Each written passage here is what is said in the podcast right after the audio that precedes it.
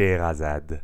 Veillée par le navire Compagnie culturelle, Histoire, Vincent Lecomte. Tous les mardis, à 21h, une histoire s'écrit en direct à partir d'un lieu. Ce que vous vous apprêtez à entendre est une restitution sonore d'une de ces histoires. Le lieu de cette histoire était les égouts de Paris, avec la participation exceptionnelle de Dorine Boquet et Paul Colomb. Les gouttiers avancent dans ce couloir glissant, humide et sombre. Ce dédale, ce labyrinthe, il le connaît par cœur. Les auteurs ici sont fortes, et pourtant il est habitué. Il ne les sent presque plus.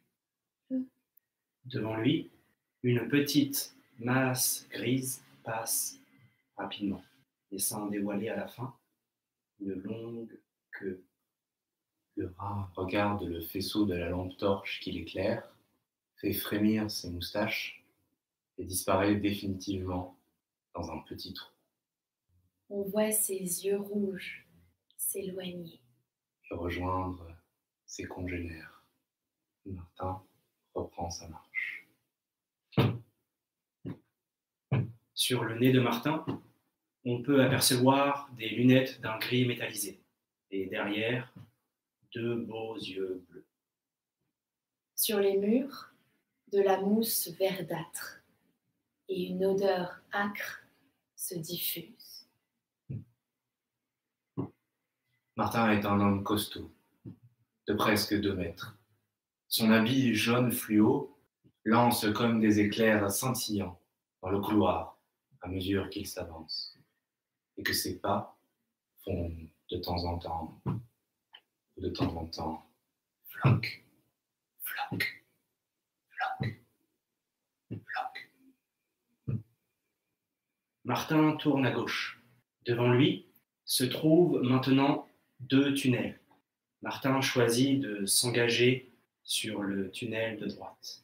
C'est comme dans ces histoires dont on est le héros, où chaque tunnel est un choix qui vous amène à une page différente, à une autre histoire. L'un peut amener à un dragon et l'autre peut amener à un trésor. Martin, ces tunnels, il les connaît par cœur. Il sait ce qui amène au dragon, il sait ce qui amène au trésor. Les tunnels sont comme des rues. Ils ont chacun un nom. Il y a un peu la ville d'en haut et la ville d'en bas. La rue qu'il emprunte s'appelle la rue éphémère. Martin aime les égouts. Ça peut paraître incongru, mais il s'y sent bien. L'obscurité lui faisant face, il décide d'un geste machinal d'allumer sa lampe frontale pour y voir plus clair. Oh Oh Tu m'as aveuglé Devant lui se trouve Richard. Il porte de longs haillons marrons. Sa barbe lui arrive jusqu'au nombril et on peut apercevoir sous ses ongles de la couleur noire. Comment ça va, Martin? Bien, merci. Hmm. Ah, Tiens, un petit coup de gnôle. Ah. Bon, c'est vraiment parce que c'est toi. Mais oui, bien sûr que c'est parce que c'est moi.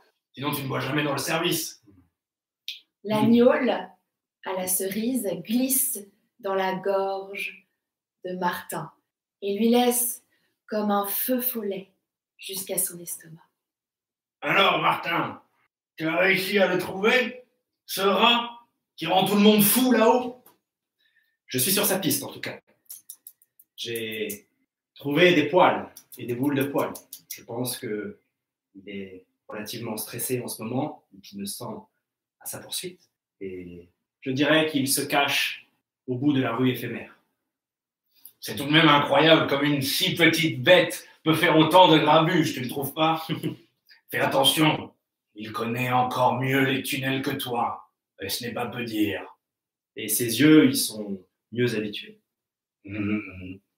Il passe par des conduits plus petits. Mais tu sais, personne ne m'échappe ici. Je le sais bien. Pas même nous. Hein, Gisèle? Ah Gisèle est une grosse dame rougeoyante, avec un grain de beauté sur la joue. Elle a la bouche tout édentée et le regard de quelqu'un qui a beaucoup vu, beaucoup parlé et qui du coup a décidé d'être économe de ses mots. Pain. Martin? Pose son sac à dos sur le sol. Il ouvre délicatement la fermeture éclair et en sort un petit pain. Des grandes miettes tombent comme en pluie sur les haillons de la dame. Martha a englouti le bout de pain aussi rapidement qu'il le faut pour le dire. Bientôt, le couple de SDF se rendort. Leur ronflement s'élève dans le tunnel.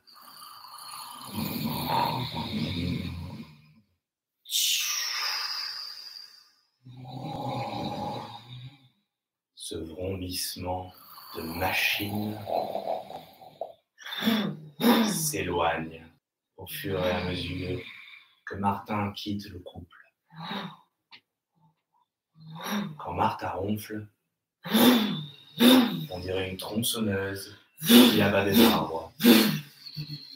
On a presque l'impression d'être dans une forêt de séquoias et d'entendre les bûcherons. Martin continue son chemin.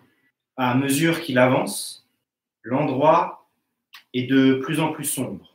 On aperçoit également au sol sur le béton une multitude d'algues vertes. Quelques cafards s'évanouissent rapidement sous ses pas. Sur les murs, des graffitis faits par des jeunes graffeurs intrépides venant dans les égouts par les rues. Il y a là toutes les histoires de bandes qui se sont couvertes et recouvertes, qui ont mis leur emblème les uns sur les autres. Et parfois, quelques inscriptions d'amourettes, un cœur, deux prénoms, un plus. Un peu plus loin, on peut voir un crocodile de dessiné. Ce crocodile représente le crocodile qui s'est échoué bébé dans les égouts et qui a vécu tout le long de sa vie pendant ces 30 années. Une histoire incroyable. Le bébé crocodile est passé par un des tuyaux du zoo. Il était tout petit et venait de naître. On n'a pas eu le temps de le repérer qu'il a réussi à passer par l'impossible. Et puis, c'est devenu presque la mascotte des égoutiers et une légende urbaine. Les égoutiers ont dit à tout le monde que c'était n'importe quoi, que bien entendu, il n'y avait pas de crocodile. Enfin, madame, bien sûr. Oh qu'il non, n'y il n'y a pas de crocodile, évidemment Il y a des crocodiles, Voyons, sûr. Il n'y a pas de Non, il n'y a pas de crocodile. crocodile, ça Ah, vous verrez. Et tous les égoutiers savaient bien qu'il y avait un crocodile. Mais c'était leur crocodile, leur petit secret. Et ce dessin le leur rappelle. Il a fini par mourir de sa belle mort, en ayant vécu toute sa vie dans les égouts. Un peu comme Martin, peut-être, qui continue et dépasse les graffitis.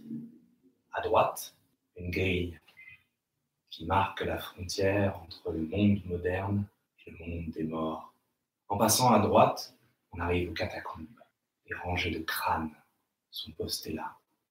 Martin tapote sa poche et en sort un trousseau de clés. Les clés sont de taille inégale. Il s'empare de la clé la plus grande, s'accroupit, l'insère dans la serrure.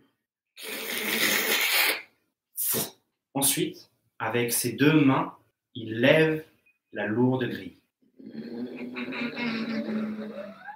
Il se hisse tant bien que mal de l'autre côté et redépose délicatement la grille. Les orbites vides semblent le fixer.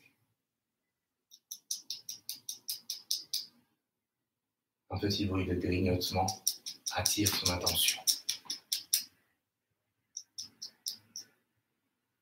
Et d'où vient-il?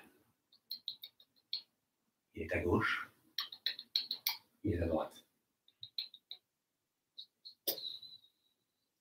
Et puis plus rien. Martin pose délicatement son sac au sol. Il ouvre la petite poche sur le devant et en sort un minuscule mouchoir. À l'intérieur, on peut apercevoir un petit champignon. Effectivement, les champignons sont la nourriture préférée des rats des égouts. Ils y poussent en abondance dans les plus profonds dédales. Il pose délicatement le champignon sur le sol et s'accroupit, il attend. Martin est de nature très patiente. Il peut rester dans une position fixe pendant des heures. Il se souvient du jeu qu'il faisait avec son grand frère quand il était petit. Ce cache-cache. Martin arrivait à se cacher dans le placard de vêtements de ses parents. Et bien qu'il fût un grand enfant pour son âge, il pouvait y rester caché des heures. À côté de lui, un crâne qui a peut-être appartenu à un ménestrel, un bijoutier, un boulanger, et qui est maintenant semblable à tous les autres. Et Martin attend.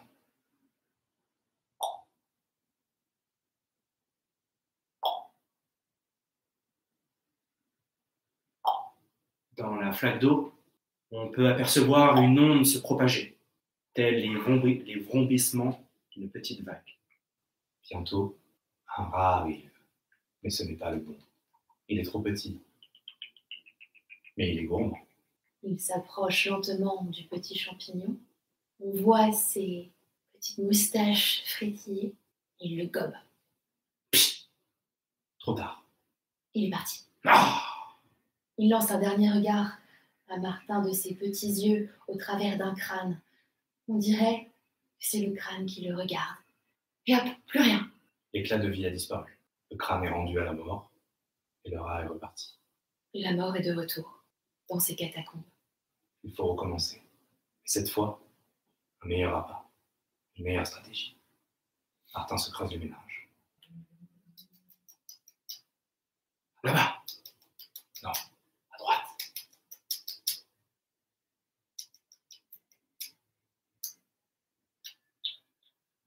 Martin se déplace lentement, tel un chat voulant jouer avec une souris. Bientôt, je repère une ouverture, comme un puits vers les ténèbres. C'est un conduit qui n'est pas répertorié. C'est une rue qui n'a pas de nom. C'est une rue accidentée. C'est une rue qui mène peut-être à un dragon. C'est le royaume du rat. Là-bas, il connaît le terrain. Là-bas, il a l'avantage. Pourtant, le trou semble l'appeler.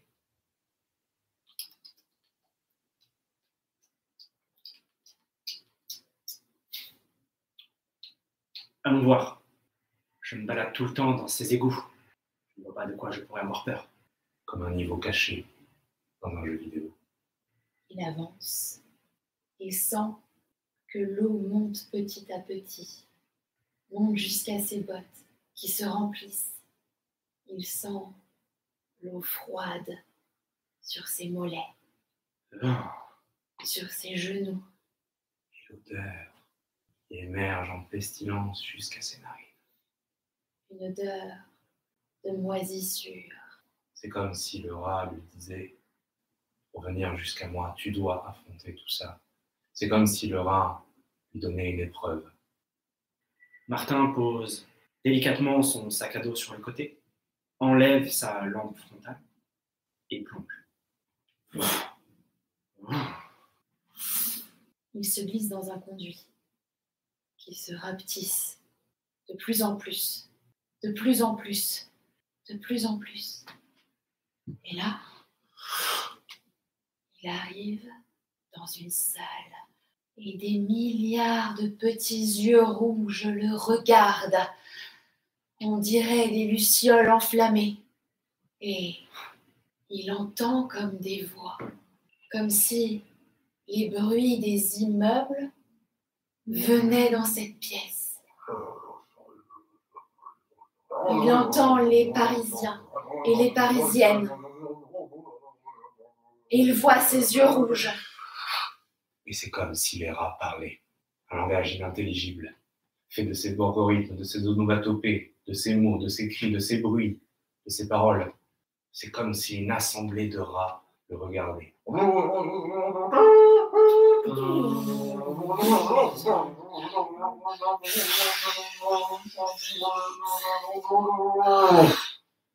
tout d'un coup, le silence. Et tout d'un coup, deux grands yeux Rouge. se présente devant lui. C'est un rat blanc, albinos, borgne, énorme, de la taille d'un gros chat. Il lui manque une canine. Et les autres sont acérés. Il s'avance.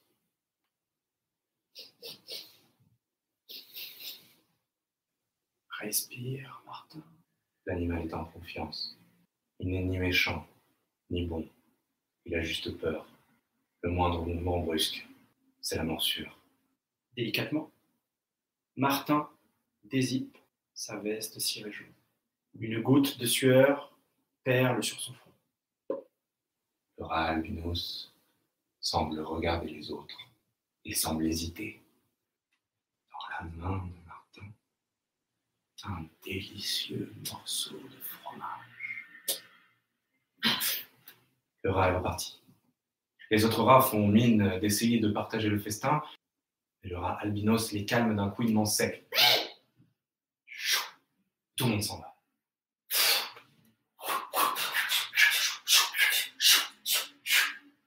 Reste Martin et le rat.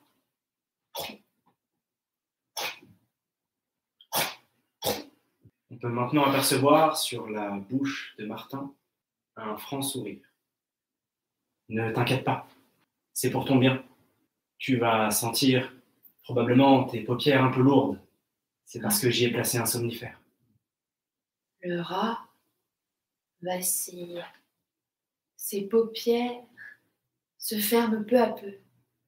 Et d'un coup, il tombe dans l'eau. Martin le récupère. Les autres rats s'avancent avec des petits couinements interrogatifs. Ne me regardez pas comme ça. Vous savez, si, si vous restez tous là, et si vous êtes de plus en plus nombreux, vous créez forcément des nuisances pour les habitants du d'en haut. Et si on ne fait rien, si ce n'est pas moi qu'on appelle, en haut, il pourrait procéder à des mesures beaucoup plus, comment dirais-je, strictes. Les rats, avec leurs yeux interrogatifs, semblent dire Mais c'est notre monde ici. Vous avez votre monde en haut, nous avons notre monde en bas. Laissez-nous tranquilles. Laissez-nous. Martin s'excuse et redescend avec son petit paquet.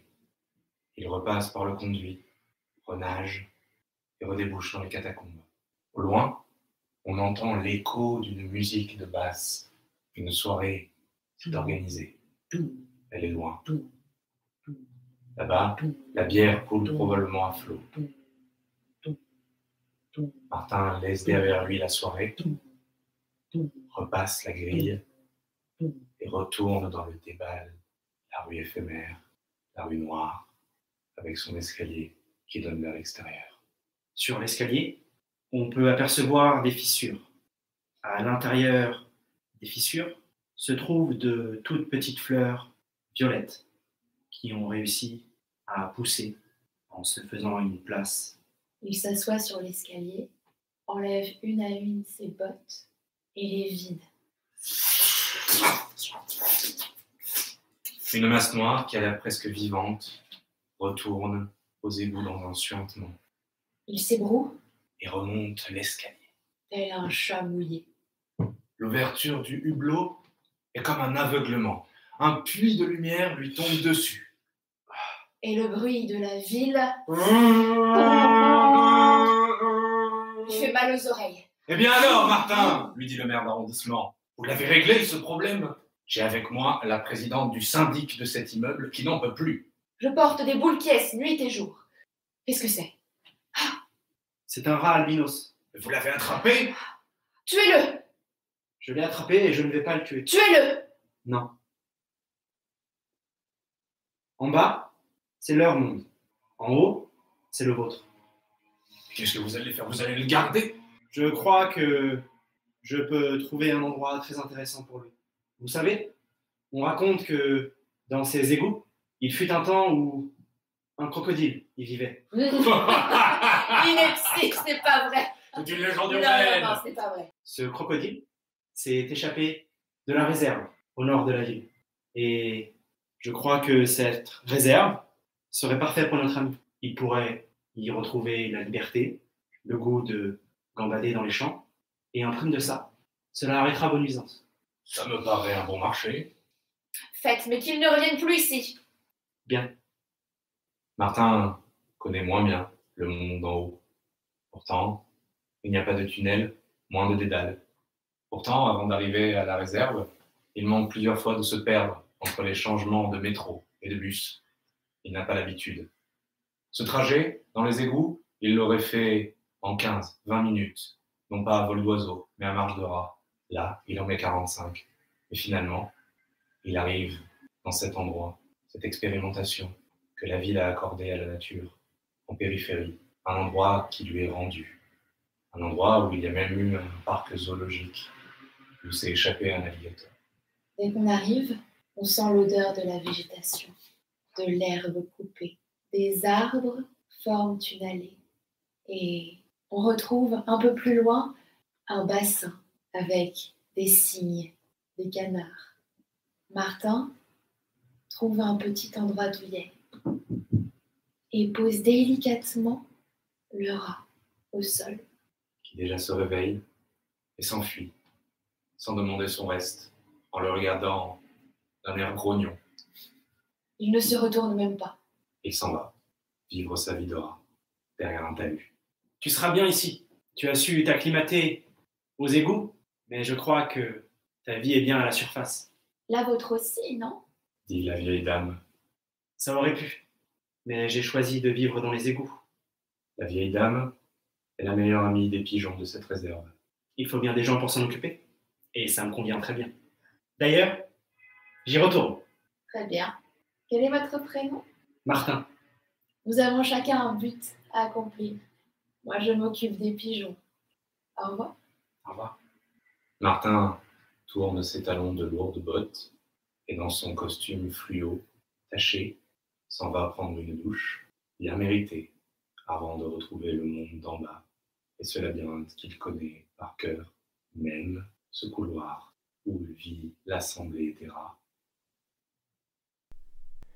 C'est la fin de cette histoire. Rendez-vous mardi prochain à 21h en direct sur YouTube pour une nouvelle histoire improvisée ou bien sur cette plateforme quand vous le souhaitez pour les écouter en podcast.